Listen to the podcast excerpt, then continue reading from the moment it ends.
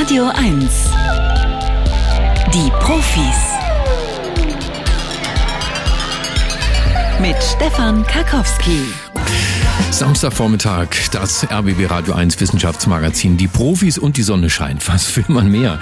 Heute wird ein toller Tag, glaube ich. Auch hier heute Vormittag natürlich thementechnisch, denn Sie können bei mir in etwa einer Stunde einen, ja, wie soll ich sagen, im Prinzip einen Kollegen kennenlernen. Ich werde auch zum ersten Mal mit ihm sprechen, der einen hoch erfolgreichen YouTube-Videokanal hat.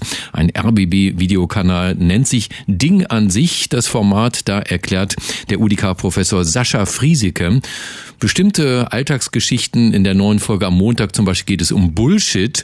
Und da werde ich ihn fragen, wie kann man denn über Bullshit wissenschaftlich reden? Und ich bin sicher, er hat die richtigen Antworten dafür. Außerdem in einer halben Stunde gleich ein Alarmzeichen vom Potsdam Institut für Klimafolgenforschung. Die haben nämlich jetzt in einer Studie gewarnt, dass die planetare Süßwassergrenze überschritten wurde. Was ich jetzt so darüber weiß, ist, geht irgendwie darum, dass der Planet oder die Menschen, die auf ihm leben, derzeit mehr Süßwasser verbrauchen, als gut ist, als nachkommen kann. Und genau erklären lassen wir uns das in einer halben Stunde. Das nur zwei Themen von ganz vielen in den Profis heute Morgen. Jetzt aber erstmal das Scannerspiel für alle, die es noch nie gespielt haben. Das ist ein Quizspiel. Wir legen Ihnen Meldungen vor, kleine Berichte aus der Wissenschaft und Sie müssen entscheiden, äh, stimmt das oder flunkern wir da gerade? Denn die Wahrscheinlichkeit, dass wir Sie da vielleicht ein bisschen äh, aufs falsche Gleis führen wollen, ist doch sehr groß. Gerade heute. Achtung, das Scannerspiel also. Und wenn Sie nach der dritten Frage immer noch richtig liegen, dann haben Sie ein Buch gewonnen, nämlich ein Buch von Urs Willmann, der ist Wissenschaftsredakteur bei der Wochenzeitung Die Zeit. Ein ganz cleverer, cooler Kollege.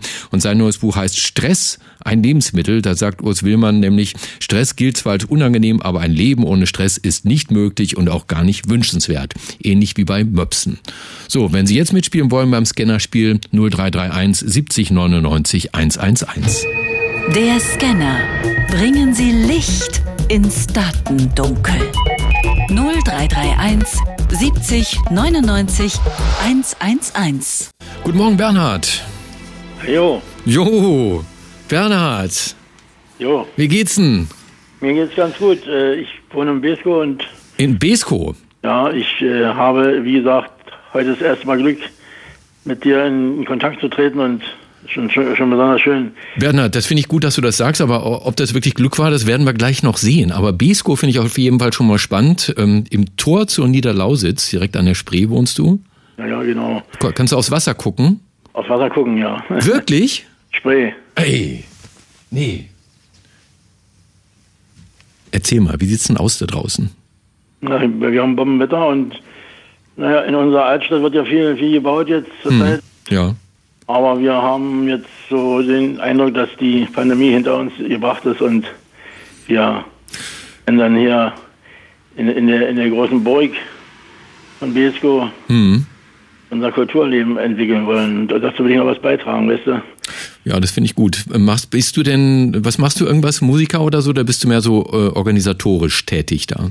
Ich habe äh, 41 Jahre das Schützenhaus in Altdöber gele ge ge geleitet und ich habe, habe äh, da äh, mit, mit Jan Vesper viele, viele äh, äh, Gründer, Gründermomente hin- hinter, hinter mich gebracht. Mit unserem Nachrichtenchef. Ja, ja, klar, mit, Mhm. mit Jan Vesper. Mhm. Äh, und ich bin dann aus gesundheitlichen Gründen äh, in 19, äh, nee, 2019 hierher nach Besko gegangen und den, den, den, den, den, den Sender, weißt du. Mhm. Ich muss mal sagen, dass ich natürlich auch ein bisschen angeschlagen bin. Ich, ich, habe, Pan- ich habe Parkinson Aha, okay. und freue mich übrigens heute, heute, heute, Abend in, in, in, in Schmorgo, weißt du, bei, bei, bei, bei Burg trifft sich heute die Blues-Gemeinde. Super. Ja, wir haben nämlich da den, den, den, den Blues im, im, im Schützenhaus immer, immer äh, schwer, schwerstens in Gang gebracht. Und, Okay. und äh, seit, seitdem ich da nicht mehr da bin, ist das ausgefallen. Äh, es ist eben die, wie gesagt, der, der Blues ist ja eine besondere Sache. Und heute Abend spielt Engerling, Monoke. Nein. Und, und Jonathan in, in, in Schmorgo und ich bin. ich bin. Besser gibt's ja nicht. Ich meine, das ist ja mal eine ganz, ganz schöne Ankündigung für ein super Konzert heute Abend. Weißt du, ob es da noch Karten gibt? Na, ich, ich glaube schon. Hm. Es ist, natürlich äh, schwer, schwer dorthin zu finden, aber, aber die, die, die, die, die, die, die, die Szene, Szene wird unterwegs sein und ich, ich, ich freue mich, ich, ich fahre auch mit dem Auto. Das finde ich super. Und dann bist du auch noch bei Radio 1 auf dem Sender. Finde ich gut. Bernhard, ähm, ich wollte dir mal eine erste Frage geben. Mhm. Ja, gut zu hören. Die kommt hier. Sexuelle Erregung ist an Zusammensetzung unseres Atems ablesbar. Das geht aus einer Studie des Max-Planck-Instituts für Chemie hervor. Dafür wurden 24 Testpersonen verschiedene Videos vorgespielt, darunter auch ein Erotikfilm. Dabei wurde die Atemluft der Probanden aufgefangen und der Erregungszustand mit Hilfe von Sensoren an den Genitalien überwacht. Die Analyse der Atemluft ergab, die Konzentration von Kohlendioxid und Isopren sank bei dem Schauen des Erotikfilms signifikant ab, während sich Botenstoffe von Hormonen wie Serotonin und Dopamin nachweisen ließen. Mhm. Meinst du, das ist möglich, dass man das in der Atemluft merkt, wenn einer erregt ist? Oh, sicher. Ganz sicher, ne? Natürlich. Doch würde ich mal sagen, hast du auch recht. Tatsächlich ist so, haben die Wissenschaftler gesagt, die menschliche Atemluft enthält Abbauprodukte des Stoffwechsels, die auf Angst oder Stress hindeuten. Ja, und die meinen, dass die deutliche Veränderung der Atemluft daran liegt, dass die Genitalien bei sexueller Erregung stärker durchblutet werden, die Muskeln und die Lunge dadurch aber weniger. Und jetzt wollen sie in weiteren Versuchen untersuchen, ob das auch von anderen Menschen unbewusst wahrgenommen werden kann. Und Bernhard, du und ich sind uns schon sicher, das kann es denke ich mal. Hier kommt die zweite Frage. Pass auf. Digitale Teamarbeit steigert die Kreativität. Zu dieser Erkenntnis kamen US-amerikanische Psychologen in einer Untersuchung mit rund 2000 Teilnehmenden. Mehrere Teams mussten eine Aufgabe kreativ lösen. Davon arbeitete die eine Hälfte digital, die andere analog. Anschließend wurde die Kreativität der Lösungen von einem Gremium beurteilt, das den jeweiligen Entstehungskontext nicht kannte. Das überraschende Ergebnis? Die digitalen Teams entwickelten kreativere Lösungen. Denn digitale Zusammenarbeit setzt eine erhöhte Konzentration voraus, wodurch sich auch der kognitive Fokus auf die zu lösende Aufgabe erhöht. Mhm. Also wir behaupten, digitale Teamarbeit würde die Kreativität steigern. Ja, das ist zu überlegen, ob, ob, ob, ob das natürlich, ich würde jetzt an dieser Stelle auch mal spontan hm. Ja sagen. Willst du mal spontan Ja sagen? Spontan Ja ist aber in diesem Fall falsch. Denn äh, es ist tatsächlich umgekehrt. Digitales Teamwork mindert die Kreativität. Ähm, die Forscher sagen, warum ist das so?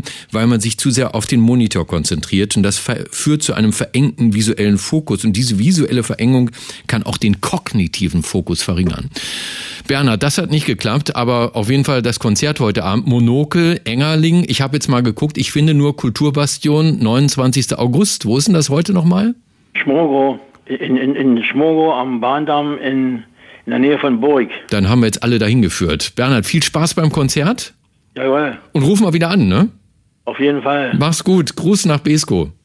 Tschüss. Jo, ciao, ciao. Und dann haben wir Beate hier. Hallo, Beate. Hallo. Beate ist im Auto unterwegs, richtig? Genau. Aber mit Freisprech, wie ich höre.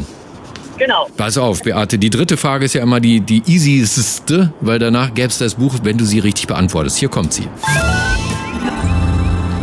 Rasse nimmt großen Einfluss auf das Hundetemperament. Das belegen Biomediziner der Universität Harvard und des Massachusetts Instituts für Technologie. Dafür sammelten sie rund 18.000 Angaben zum Wesen und Verhalten von rein- und gemischtrassigen Hunden und verglichen diese mit genetischen Daten. Die Auswertung zeigte, dass das Temperament zu 69 Prozent von der Rasse des Hundes bestimmt wird. Damit erklärt sich nun auch wissenschaftlich, warum Huskies eher den Mond anheulen, Golden Retriever familienfreundlich und Border Collies besonders schlau sind. Ja, jetzt würde ich mal sagen, nicht vom Verkehr ablenken lassen, Beate. Nein, alles gut, ich bin nur Beifahrer. Okay, Nein. ah, das ist gut. Also wir sind zwar keine Hundebesitzer, mhm. aber dadurch, dass wir im Freundeskreis auch einige Hundebesitzer kennen, ja. würde ich äh, sagen, ja, das stimmt. Und du würdest jagen, sagen, ja, das stimmt und das ist verkehrt. Oh! Unser Profiredakteur Serafin heute hat besonders fies tatsächlich hier die Fragen rausgesucht. Es ist tatsächlich genau umgekehrt. Ich hätte es genauso beantwortet wie du, Beate, aber es ist genau. um, umgekehrt. Nach Auswertung der Daten konnten die Forschenden herausfinden, dass die Hunderasse nur neun Prozent und nicht wie wir behauptet haben 69 Einfluss hat ah, ja. auf das Temperament des Tieres. Eine eindeutige Verhaltensweise, die nur einer Rasse zugeordnet werden konnte, weiß ich, Labrador besonders tierliebend und so weiter, ne, ließ sich genetisch ja. gerade nicht feststellen feststellen. Ne? Und äh, die sagen, die modernen Zuchtrassen sind erst 160 Jahre alt. Länger gibt's ja diese ganzen Hundesorten gar nicht. Äh, da haben ja. sie bisher wenig evolutionäre Veränderungen erlebt und damit auch kaum genetisch feststellbare Unterschiede in ihrem Temperament. Millionen Hundebesitzer werden jetzt sagen, das stimmt nicht, wir erleben das jeden Tag anders, aber genetisch kann man es jedenfalls nicht nachweisen. Beate, danke fürs Mitspielen. Wo geht's denn jetzt hin gerade? Wir fahren nach Sachsen in die Heimat. Ihr fahrt nach Sachsen in die Heimat. Na, dann sage ich, äh, Herzlichen Glückwunsch, wenn, wenn ihr in der ja. Heimat gesund und munter ankommt. Ne? Ja, danke. Alles klar, mach's gut. Schönes Wochenende. Ja, dir auch. Ciao, ciao. So, und dann haben wir ja einen Überraschungsgewinner. Da habe ich noch gar keinen Namen. Guten Tag, wer ist denn da? Ähm, Christian. Christian, na Christian, da würde ich mal sagen, das ist mal wirklich Glück. Da rufen wir mal Radio 1 an, na, die dritte Frage nicht beantwortet und wir verschenken einfach das Buch, um das es geht, an Christian. Danke.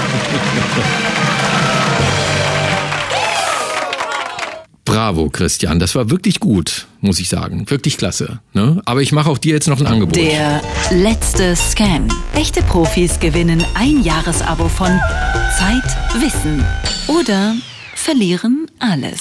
Christian Kennzeichenspiel. Noch eine Frage, dann falsch beantwortet, dann ist beides weg. Oder du, ja. oder beides ist deins, oder du sagst, nee, nee, mir reicht das mit dem Buch jetzt.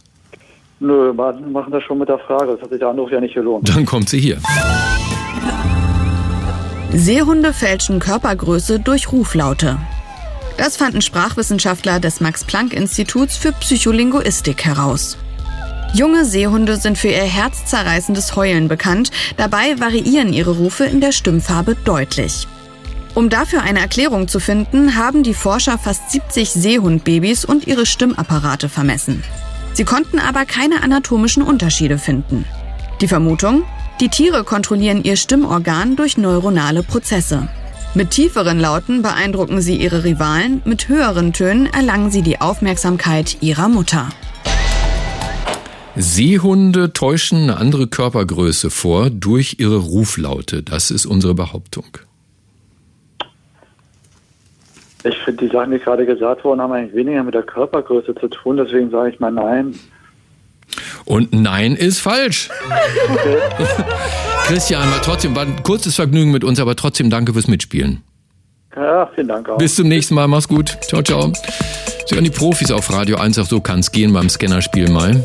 Aber dafür haben wir ja tolle Menschen kennengelernt und super Konzerthinweise geben können. Also Monokel und Engerling, merken Sie sich das. Radio 1, nur für Erwachsene. Die Erde, da erzähle ich Ihnen nichts Neues. Die Erde ist ein einziges gigantisches Ökosystem und was auch immer hier aus dem Gleichgewicht gerät, das hat Folgen für uns alle. Weshalb eine internationale Gruppe von Erdsystemwissenschaftlern, sowas gibt's, Erdsystemwissenschaftler, die haben vor ein paar Jahren planetare Grenzen definiert, sowas wie die Ozeane dürfen nicht stärker versauern als X. Oder das Ozonloch darf nicht größer werden als X. Oder der Süßwasserverbrauch darf nicht über eine gewisse Grenze hinweg ansteigen.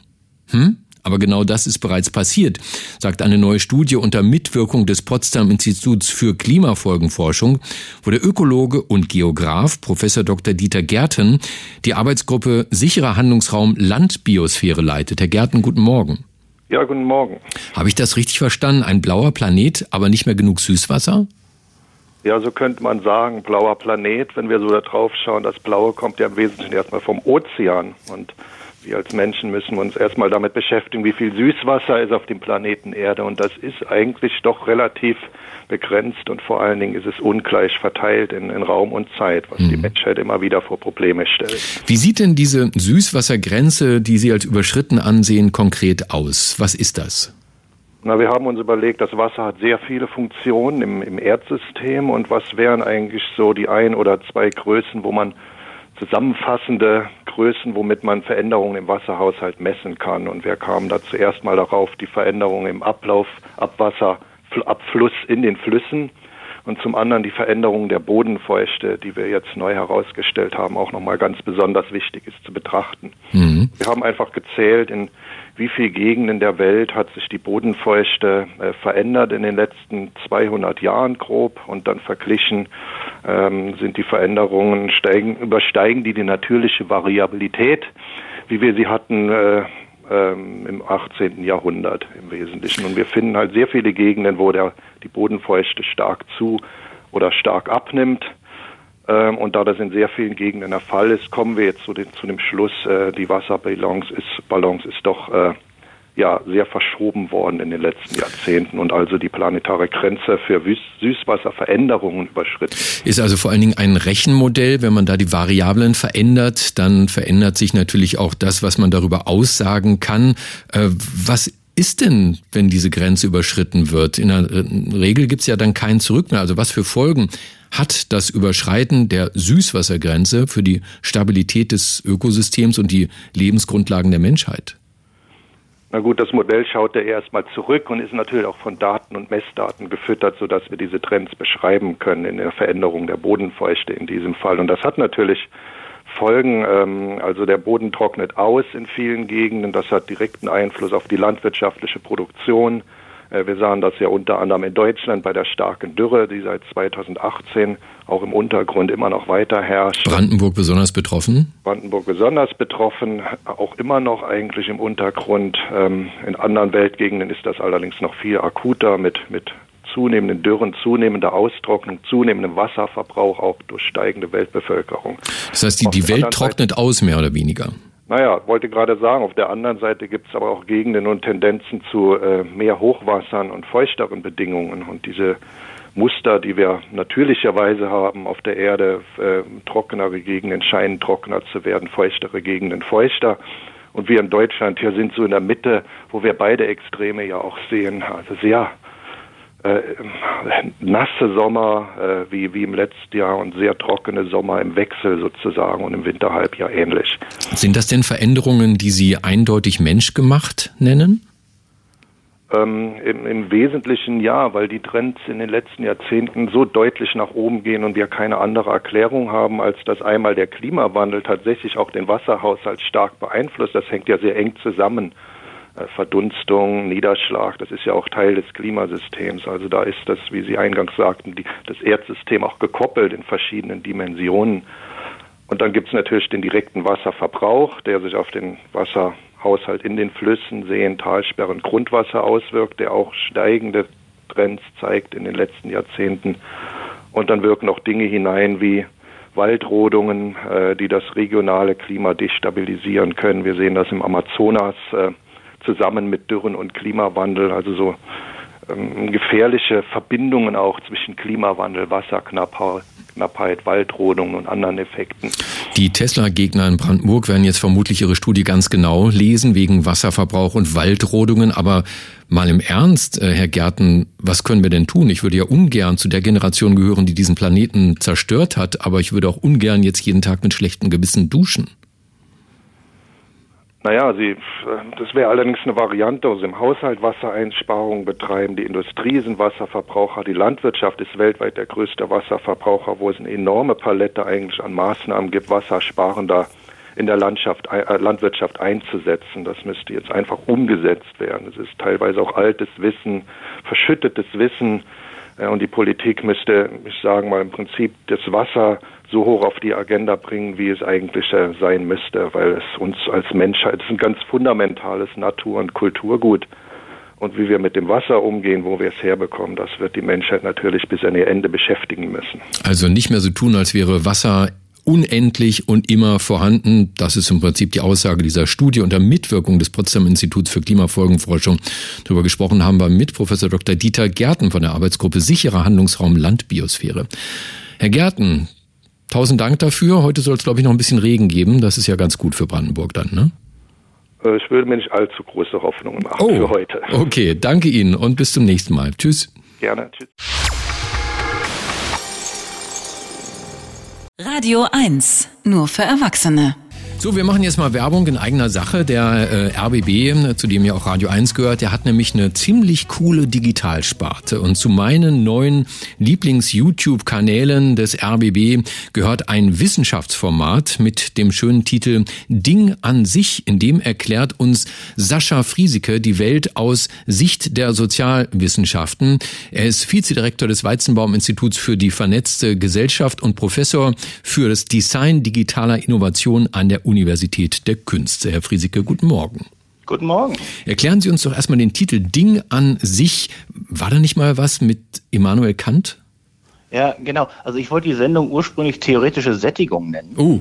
Und dann haben die Kollegen vom RBB gesagt, das klingt ja, als würde man hungrig bleiben. Und dann soll ich nochmal äh, zurückgehen und überlegen. Und Ding an sich ist da so eine Redewendung, ne? sowas wie des Pudels Kern, mhm. ist aber gleichzeitig, kommt das aus der Erkenntnistheorie in der Philosophie und beschreibt so, die Philosophen sagen, intelligible Gegenstände, also Sachen, die wir nur über den Verstand und über den Intellekt erfassen können. Und eigentlich genau machen wir das in der Sendung, dass wir Theorien erklären, die man nicht sieht, die man nicht riechen, die man nicht spüren kann. Aber wenn man die einmal gehört hat, dann kann man die nicht mehr nicht sehen. Und deswegen fand ich den Begriff ganz schön, weil das umgangssprachlich passt, aber auch auf der tieferen erkenntnistheoretischen äh, Linse. Die YouTube-Sparte des RBB ist enorm erfolgreich und mehr als 200.000 Abonnenten. Ein paar davon werden Ihnen bereits auch schon zuschauen. Sie erklären da so Dinge wie, was ist Emotionsarbeit? Was ist Isomorphismus? Und in der neuesten Folge, über die reden wir auch gleich noch, was ist eigentlich Bullshit? OMG. Was genau ist das Konzept? Also die Idee dahinter ist, wenn wir uns Wissenschaftssendungen angucken, dann haben die typischerweise entweder Naturwissenschaften im Fokus, also was ich Harald Lesch erklärt, was sind Sonnenwinde, oder sie kommen vom Phänomen. Galileo fragt, wie wird eigentlich Wurst gemacht? So, Sendung mit der Maus für Erwachsene. Und dann gibt es noch ganz viel Geschichtsinhalte. Was eigentlich fast nie stattfindet in Wissenschaftssendungen, ist sozialwissenschaftliche Theorie. Gleichzeitig ist es aber das, was uns erklärt, wie wir Menschen funktionieren, wie wir zusammenarbeiten, wie Organisationen funktionieren und warum so merkwürdige Entscheidungen getroffen werden. Und irgendwie fand ich das komisch, dass es keine Sendung gibt, die genau die Sachen erklären, die uns im Alltag jeden Tag begegnen. Und dann haben wir überlegt, können wir eine Sendung machen, die Leuten sozialwissenschaftliche Theorie mit Beispielen so anschaulich erklären, dass sie die im Alltag wiedererkennen können und dann sagen können, ah ja, das habe ich in dem Video gesehen, das ist genau das, was er beschreibt, das ist Emotionsarbeit oder das ist Isomorphismus. Mhm. Wie erklärt man denn Bullshit wissenschaftlich? Bullshit ist das Angenehme, dass es ein Begriff ist, den wir ja auch in der Alltagssprache haben. Und ich glaube, das Interessante daran ist zu sehen, dass es darüber tatsächlich eine ganze Menge Forschung selber gibt. Ursprünglich war Bullshit mal ein Begriff, der kommt aus dem britischen Militär und der wurde für Tätigkeiten benutzt, die absolut keinen Sinn ergeben haben. Also wenn die beispielsweise mehrere Stiefel poliert haben oder ihre Betten ganz genau gefaltet haben, dann haben andere Soldaten gesagt, das ist doch eine Bullshit-Tätigkeit, die hilft uns nicht dabei, den Krieg zu gewinnen. Und irgendwie hat dieser Begriff so ein Zeitgeist getroffen und ist schnell in die Alltagssprache gekommen. Und später wurde dann in der Wissenschaft wieder aufgenommen und immer wieder verwendet. Es gibt zum Beispiel von David Graeber ein relativ bekanntes Buch von vor ein paar Jahren über Bullshit-Jobs, der genau die gleiche Definition hat und davon spricht, dass wir als Gesellschaft unglaublich viele Jobs kreiert haben, die absolut keinen gesellschaftlichen Nutzen stiften, die aber irgendwer macht. Mhm. Und und dann hat sich der Begriff, wurde immer wieder aufgenommen. Es gibt ein Essay aus den 80er Jahren von Harry Frankfurt, der so ein Philosoph, der eine Definition von diesem Begriff anfängt und den abgrenzt zur Lüge und sagt, Bullshit ist immer das, wenn es dem Gegenüber überhaupt nicht darum geht, was die Wahrheit ist, sondern die Person einfach etwas von sich gibt, um uns zu überzeugen, um eine eigene Position stark zu machen, aber es nicht mehr darum geht, ist das richtig oder falsch. Hm. Ich habe mir Bullshit immer erklärt, auch als den Quatsch, den meist Angeber behaupten, Leute, die so großspurig auftreten und viel reden, aber im Prinzip wenig wissen. Ich fand, äh, ich habe das Video ja schon sehen dürfen, was am Montag erst bei YouTube erscheint über Bullshit. Ich fand äh, toll auch die Beispiele für eine Bullshit-Sprache, etwa in Coaching- und Beratungsunternehmen. Ne?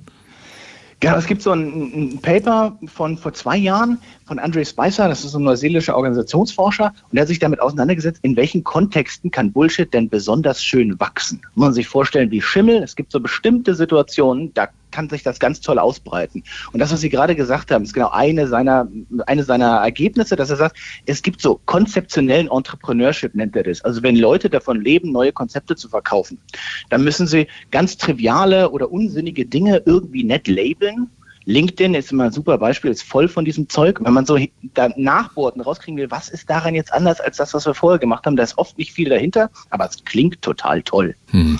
Wie viele Folgen werden wir erleben von Ding an sich? Ist das schon geklärt?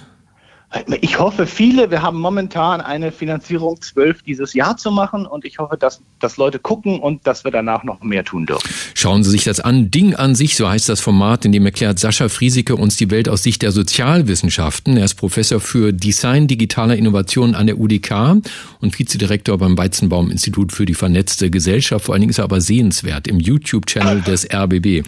Herr Friesike, war mir ein Vergnügen. Ich hoffe, wir werden die anderen Folgen auch hier vorstellen können bei den Profis. Ja, sehr gerne. Bis bald. Schönes Wochenende, ne? Genau. Tschüss, tschüss.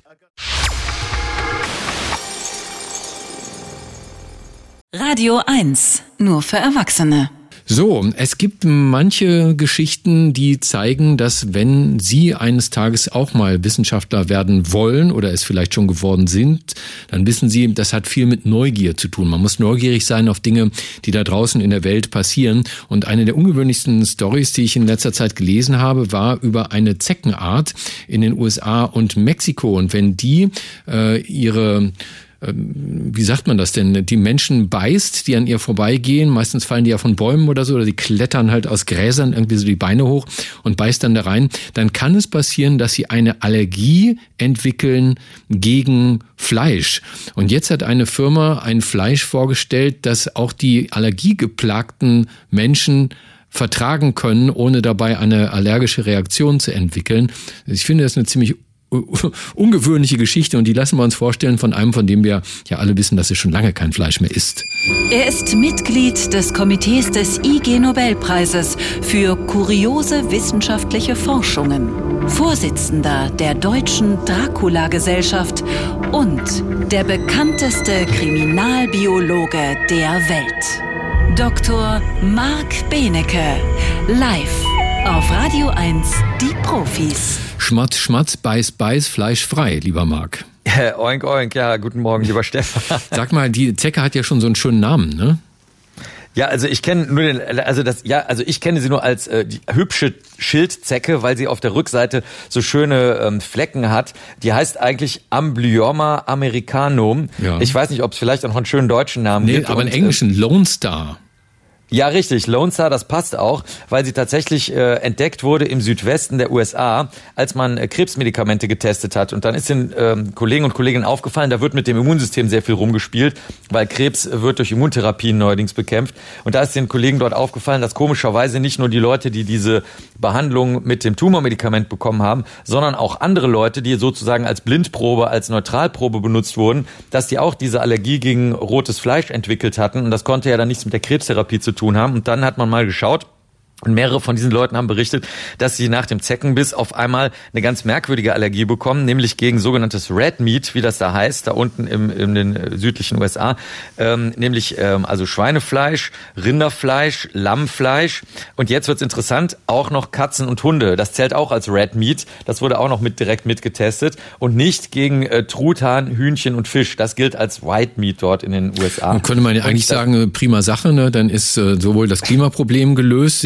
Massentierhaltung wird es nicht mehr geben, wenn alle Leute von so einer Zecke gebissen werden würden. Aber es eigentlich ist kein Spaß, oder? Ähm, naja, also ich meine, deine, deine Anmerkung trägt natürlich viel Wahrheit in sich. Das Besondere an dieser Allergie ist, sie tritt ein bisschen verzögert auf, anders als äh, andere Allergien, die schon so nach, weiß ich nicht, fünf Minuten bis eine halbe Stunde auftreten. Das passiert erst nach drei bis sechs Stunden. Das heißt häufig nach dem Abendessen. Dann kriegen die Leute das nachts äh, so gegen äh, Mitternacht bis zwei Uhr. Das war dann also auch sehr merkwürdig.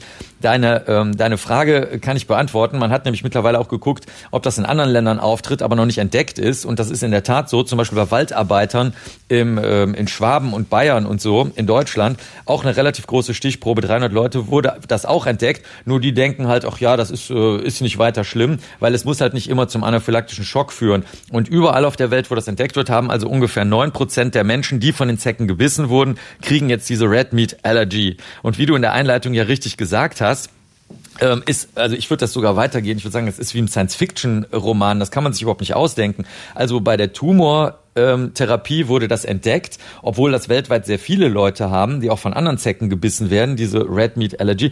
Und jetzt ist eine Firma hingegangen, die eigentlich nur, was im Januar diesen Jahres auch passiert ist, Schweineherzen auf Menschen verpflanzen wollte. Das haben die gemacht. Der erste Patient, bei dem das gemacht wurde, David Bennett, 57 Jahre alt, allerdings hat er nicht sehr gut auf seinen Körper geachtet. Da hat man gesagt, dann kriegt er jetzt kein Menschenherz, wenn er nicht auf seine Gesundheit aufpasst. Der ist dann am 9. März 2022 gestorben. Und diese Firma, Revivicor, hat sich mal die, ähm, den Allergiemechanismus angeguckt bei den Leuten, die Red Meat Allergy kriegen und hat festgestellt, ist doch irre.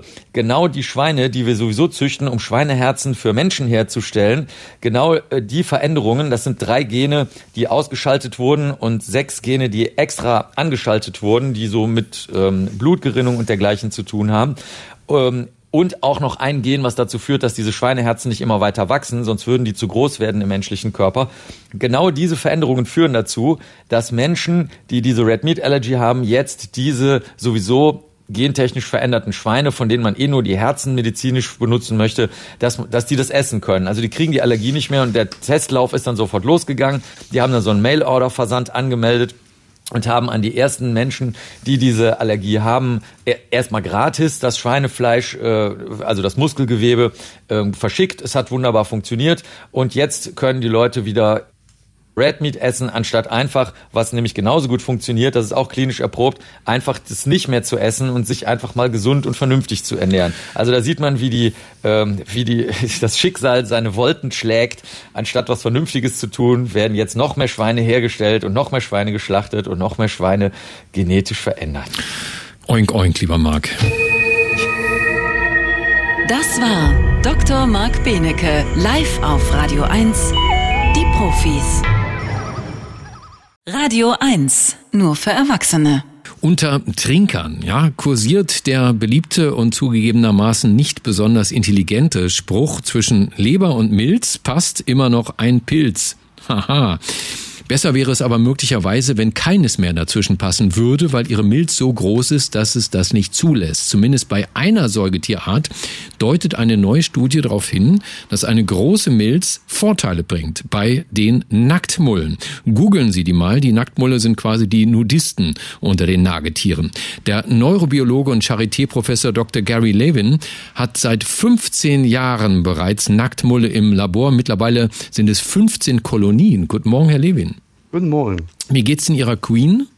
Ja, ja, wie, wie gesagt, Sie haben das schon gesagt, ich habe ja, wir haben mehr als eine Königin, weil wir 15 Kolonien und jede Kolonie hat ja nur eine Königin. Mhm. Und die ist die einzige Tier, die dann ähm, ähm, nach, Nachkommen bekommen kann. Ah, und die älteste Queen äh, von ihren 15? Ich, ich, Im Moment, ich bin ein, ein, bisschen überfragt. Ich weiß, dass unser ältester Tier ist 30 Jahre alt. Mhm. Ist es wahrscheinlich eine Königin, aber ich muss meine Mitarbeiter nachfragen. Aber sie ist noch keine 96. Äh, nee, nicht 96 wie äh, unsere Königin in Großbritannien, aber von der Größe her, das ist, ist es wahrscheinlich äquivalent zu 200 Jahre. Weil oh. natürlich, je älter, umso älter man ist, das ist ja größere Tiere können ja länger leben. Und natürlich ist die Königin, obwohl sie klein ist, die britische Königin ja. ist ja viel größer als unsere kleine Nagetieren. Da haben Sie recht. Ich durfte lernen, ähnlich wie im britischen Königreich gibt es bei Nacktmullen eine Aristokratie. Also nicht nur mit einer Königin, die als einzige Nachkommen kriegen kann, sondern auch unter ihren Untergebenen. Nicht alle Nacktmulle sind gleich. Mhm. Manche gehören einer Adelsklasse an, wie Sie das nennen. Was unterscheidet denn die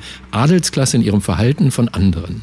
Ja, die sind dominanter. So, äh, wir nennen die nicht Adel, Adelsklasse, aber kann man so machen. Die sind hochrangige Tiere. Machen wir, äh, wir, wir nennen die hochrangiger. Und äh, in der Nachmüllkolonie ist eine Gesellschaft, der, der funktioniert ähnlich wie unsere menschliche Gesellschaften. Die Adliger, die Große, die, die Oberhaupter, arbeiten weniger als die Untertiere. Die, die, äh, der Hauptarbeit in der Nachmüllkolonie ist, neuen, neuen Tunnel zu bauen. Und das macht die, unter, äh, die unteren Tiere, die, die sogenannten Arbeiter. Und die hochrangigen Tiere machen weniger Arbeiten. Und die sind bereit, äh, zu äh, irgendwann äh, entweder Königin werden oder, oder, oder Pascha werden. Das ist der, der Mann von der Königin. Ja. Aber ja, und das ist ja ähnlich wie, wie, Menschen. Die, mhm. die, die, Oberhaupten arbeiten weniger als die uns Kleinleute. Ne? Kein, keine Erfindung der Menschen, das entlastet uns ein bisschen, finde ich gut. nun, nun, haben Sie aber mehr oder weniger zufällig rausgefunden, diese, ich nenne sie nochmal genau. adeligen Nacktmulle, mhm. die haben eine größere Milz ja. als die anderen. Äh, ist das nur eine Korrelation oder könnten Sie... Ja, bis jetzt ist es nur eine Korrelation. Mhm. Das äh, ist ein, ein, ein Zufallsbefund, weil wir über Jahre ähm, ja, Biopsien gemacht haben und haben festgestellt, dass, äh, dass die, die Tiere, die wir gesehen haben, haben unterschiedliche Milze. Manche Tiere hatten riesengroßen Milzen und manche Tiere ganz kleine Milze. Und äh, dann haben wir festgestellt, dass es ja nicht so, nur ein Zufall äh, oder ein, eine Infektion, weil der Milz vergrößert sich bei, äh, beim, in, in Infektion bei Menschen und bei anderen Tieren. Es war tatsächlich, die Tiere waren gesund und haben äh, das Korrelation was, dass die, die mit den größeren Milzen waren alle die, die hochrangige Tieren äh, oder, oder äh, häufig die hochrangigen Tieren. Und dann stellt sich die Frage, warum haben die den großen Milz? Mhm. Ähm, und äh, es, wir haben auch festgestellt, auf der molekularen Ebene, dass die Milze, die die großen waren, haben einen anderen zelluläre Komposition und die haben so eine besondere äh, Zelltyp, der eingereicht war, der vielleicht hilft das Tier, um Infektionen äh, äh, zu, zu verteidigen. Und das ist äh, interessant, weil es war nicht nur der Große der Milz ist anders, der, der, der, der, der, es ist qualitativ auch anders gewesen. Ähm, ich habe im Biologieunterricht nicht so richtig aufgepasst, das ist auch schon eine Weile her bei mir. Ähm, was für Vorteile könnte das haben, so eine größere Milch, Milz? Man hat ja mehr Immunzellen und ah. so mehr, mehr Zellen, um eine Infektion zu, zu, zu, zu kämpfen. Und äh, das, das könnte das sein, aber wir haben das noch eine Korrelation, das interessant ist, dass umso hochrangiger man ist in der Kolonie, umso länger man leben kann. Mhm. Das heißt, dass die, die, die Königin und ihren Adliger sozusagen äh, haben eine, eine längere äh, äh, Lebenserwartung als die Tiere, die ganz unten sind. Auch das, das wieder genau wie bei den Menschen. Menschen ja. genau.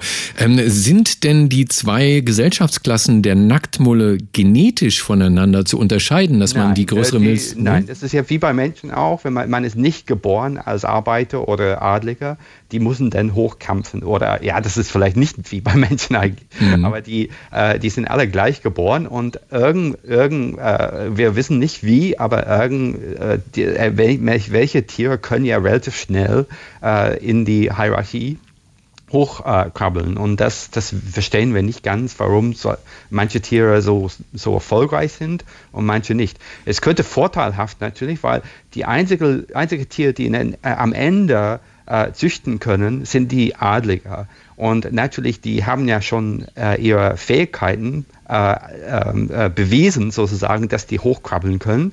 Und das vielleicht bringt einen Vorteil von, von der Kolonie, weil nur die Adliger, die erfolgreich waren, irgendwie nach, Nachkommen bekommen kann. Können Sie denn schon, schon sagen, ob die Nacktmulle mit einer größeren Milz geboren werden oder entwickelt die sich erst später zu einer größeren? Wir, wir wissen das nicht. Wir wollen, wollen das mit äh, bildgebenden Verfahren ja verfolgen. Es kann sein, wir wissen nicht, was zuerst kommt der, der große Milz oder der, der ähm, und das kommt dann später, wenn das Tier dann äh, in der hochrangigen Position ist. Wir vermuten, dass es dann nicht so ist, dass es geboren ist. Wir vermuten, das kommt danach dass es irgendwie der, der Tier ist, hat einen anderen Status, einen anderen Verhalten und diesen Verhalten vom Gehirn wirkt sich auf der Immunsystem. Das ist ein ganz klares Beispiel, dass der Immunsystem bei uns äh, beeinflusst ist von unserem Gehirn, von unserem Neuro, unser Status sozusagen. Und das finde ich eigentlich ganz interessant. Es ist eigentlich bekannt bei Menschen auch, dass äh, es gibt äh, ähm, ja, ein, ein, ein Verhältnis zwischen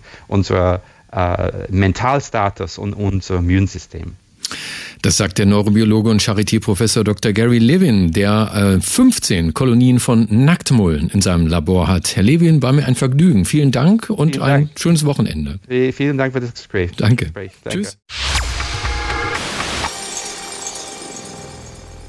Radio 1, nur für Erwachsene. Ich habe einen wirklich schönen Ausflugstipp für Sie, direkt nach dieser Sendung natürlich. Ähm, da sollten Sie mal beim Leibniz-Institut für Agrartechnik und Bioökonomie vorbeischauen in Potsdam, Max-Eid-Allee 100. Da gibt's heute Wissenschaft zum Anfassen beim Potsdamer Tag der Wissenschaften. Mehr als 30 Hochschulen, Schulen und Forschungseinrichtungen machen mit und Sie könnten dort auch einen echten Roboter kennenlernen, betreut von Dr. Maike Petzel vom Labor für Computerlinguistik der Universität Potsdam. Frau Petzel, guten Tag. Hallo. Computerlinguistik. Was ist das denn? Ja, Computerlinguistik beschäftigt sich sozusagen mit wie klassische Linguistik sozusagen damit, wie Menschen sprechen, aber eben darüber hinaus, wie wir das Ganze digitaler gestalten können. Also wir ähm, machen einerseits, gucken wir uns Mensch-Mensch-Kommunikation an, Computer unterstützt, werten das Ganze aus, versuchen das zu verbessern, aber wir gucken eben auch, wie reden Menschen eigentlich mit Computern oder mit Robotern und zwar nicht nur, wie benutzen sie Sprache, sondern wie kommunizieren sie mit Robotern ganzheitlich. Also das heißt, ähm, was für Gestiken benutzen sie, wie schauen sie den Roboter an und wie können wir auch ja, Roboter gestalten, die menschenähnlich ähm, mit, mit Menschen interagieren können. Mhm. Also es geht nicht nur um Sprache, Ganz genau. Es geht, es geht um viel mehr, weil ähm, wenn wir uns jetzt sowas wie Google Home oder Alexa vorstellen, dann haben die nicht wirklich einen Körper. Wenn wir mit Robotern arbeiten, dann haben die aber einen Körper. Und wenn die einen Körper haben, dann müssen die tatsächlich diesen Körper auch benutzen, weil wir würden erwarten, dass wenn die zum Beispiel Arme haben, die Gestiken ausführen, wenn sie ein Gesicht haben, wie unsere Roboter zum Beispiel, dass die Gesichtsausdrücke zeigen, die das unterstützen, was der Roboter auch sagt. Ganz genau wie Menschen das eben auch tun würden. Ihr Roboter, den Sie heute präsentieren, heißt Fur Hat. Wie sieht der aus? Das ist tatsächlich nur ein Kopf, aber dieser Kopf ist sehr menschenähnlich. Der hat drinnen einen Projektor, das heißt, der projiziert ein virtuelles Gesicht, aber auf einen richtigen dreidimensionalen Kopf. Und dieses Gesicht ist wirklich komplett menschenähnlich. Das ist ein richtigen Bild von Mensch nachempfunden und damit kann der ähm, ja in verschiedene Richtungen gucken, Augenbrauen hochziehen, Stirn runzeln, lächeln, all die Sachen ähm, kann der Roboter machen. Und genau das ist das, was wir heute hauptsächlich hier zeigen. Woher weiß denn Ihr Roboter, wann er welche Gesichtsregung zeigen soll, die ja dann quasi einen bestimmten Gefühlsausdruck imitiert? Genau, das bringen wir dem Roboter bei. Das heißt, der Roboter lernt tatsächlich davon, wie Menschen einerseits mit ihm als Roboter interagieren. Andererseits gucken wir uns aber auch an, wie interagieren Menschen miteinander. Zum Beispiel kann man bei uns ein Spiel spielen oder mehrere Spiele spielen mit dem Roboter sogar. Und da haben wir uns erst angeguckt, wie spielen Menschen dieses Spiel und dann lernt der Roboter davon. Aber teilweise fragen wir auch Menschen zum Beispiel, okay, ähm, welche Stimmung hat diese, ähm, diese Zeile, die der Roboter sagt und was wäre jetzt ein passender Gesichtsausdruck. Und wenn wir das ganz, ganz oft machen mit Hunderten von Menschen, dann lernt der Roboter Roboter irgendwann selber, was für einen Gesichtsausdruck er zeigen soll. Aber wichtig ist eben natürlich, der Roboter zeigt Freude, weil das sozusagen passend ist. Richtig Freude empfinden, da sind wir natürlich noch nicht, dass der Roboter das wirklich kann. Mhm. Äh, kann ich den dann auch solche Sachen fragen wie, wie hieß nochmal das Debütalbum von Nirvana? Ähm, nee, dafür haben wir eine Alexa da mitgebracht, die wir auch programmieren, wo wir auch ähm, Sachen mitmachen, die man jetzt nicht von der Standard Alexa so kennt. Ähm, also das wäre eher was für Alexa. Ähm, aber irgendwann wollen wir tatsächlich ganz genau dahin kommen, dass der Roboter dann auch über alles Mögliche mit einem reden kann. Da sind wir aber leider noch nicht. Es ist ja viel drüber geredet worden, wie viel von den Programmierenden im Roboter drinsteckt. Ähm, haben Sie den selber programmiert? Steckt da ein Stück von Ihnen drin in dieser Maschine in Furhead? Genau, also ich habe der, der Roboter an sich ist zwar ähm, gekauft von einer Firma aus Schweden, aber genau programmiert habe ich den zusammen mit meinen Studierenden. Das heißt, in dem, was wir heute zeigen, da steckt ganz viel von meinen Studierenden drin. Ähm, aber ja, in der Forschung würde ich schon sagen, natürlich steckt da auch immer in gewisser Weise ein bisschen was von einem selbst drin. Also man man bindet sich schon so ein bisschen an dem Roboter, man bringt dem Roboter auch ganz viel von dem bei, natürlich, wie man ja wie man selber so glaubt, dass der Roboter richtig interagieren sollte. Hm, für wie groß halten Sie die Gefahr, dass da auch mal was schief geht? Also dass Roboter zum Beispiel natürlich auch die ganzen Vorurteile, die wir Menschen mitbringen, äh, Rassismen, ich weiß nicht was alles, dann einprogrammiert bekommen. Ja, das ist auf jeden Fall eine total große Gefahr, mit der wir uns auch beschäftigen. Wir haben gerade ein Projekt, wo wir äh, ganz konkret ähm, uns Sexismen angucken und uns angucken, wenn wir Leute fragen, für unseren Roboter ähm, was zu schreiben und wir zeigen denen ein Bild und der Roboter sieht zum Beispiel sehr männlich aus, ähm, was für eine Sprache benutzen die dann, ähm, wenn die dann zum Beispiel was über ähm, eine weibliche Person sagen sollen, ähm, was für Sprache benutzen sie dann und darum geht es eben, dass der Roboter selber erkennt, wenn Zeilen, die er sagen sollte, auf eine Art und Weise sexistisch sexistisch sind oder Genderstereotype ähm, ja verfestigen und dass dann der Roboter solche Sachen eben explizit weglässt oder sogar aufbricht. Genau damit beschäftigen wir uns tatsächlich auch. Also wenn Ihr Roboter einer Studentin hinterherpfeift, wissen Sie, Sie haben was falsch gemacht. Ja, absolut. Dann haben wir sehr, sehr viel falsch gemacht. Schauen Sie sich Fürheit an, persönlich vor Ort beim Leibniz-Institut für Agrartechnik und Bioökonomie in der Max-Eid-Allee 100 in Potsdam. Da gibt's heute den ganzen Tag Wissenschaft zum Anfassen beim Potsdamer Tag der Wissenschaften. Fragen Sie nach der Frau mit dem Roboter, Dr. Maike Petzel vom Labor für Computerlinguistik der Uni Potsdam. Frau Petzel, danke, dass Sie bei uns waren und Ihnen einen ganz, ganz tollen Wissenschaftstag. Vielen Dank. Radio 1. Marias Haushaltstipps. Glas wird ganz klar, wenn man es mit Zitronenscheiben abreibt.